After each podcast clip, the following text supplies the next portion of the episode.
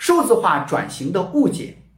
许多人认为数字化转型这个词与技术是可以互换的。哈佛商学院出版公司的领导力项目和产品管理总监说：“当然，它的确包括技术，但是随着新兴的数字能力逐渐影响到业务的所有领域，重要的是要记住，这种转变不仅关乎技术本身，也关乎领导力。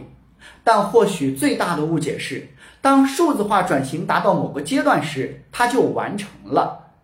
数字化转型是一次旅程，一个阶段的完成通常是通向下一个阶段的开始。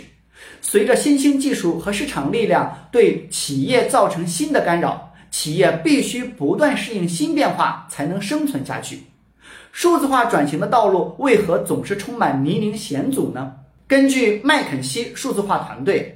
微普罗数字和其他咨询公司的研究，由于一些原因。数字化转型的推进总是遭遇停滞甚至失败，主要原因包括对数字化转型的含义缺乏共识，很少或根本没有高管参与，注意力分散，过分强调后端执行，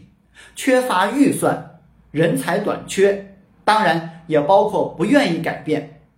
凯捷数字转型研究所和麻省理工斯隆管理学院。一份报告称，转型正成为领导能力差、IT 与业务脱节、员工敬业度滞后和运营不善等原因的牺牲品。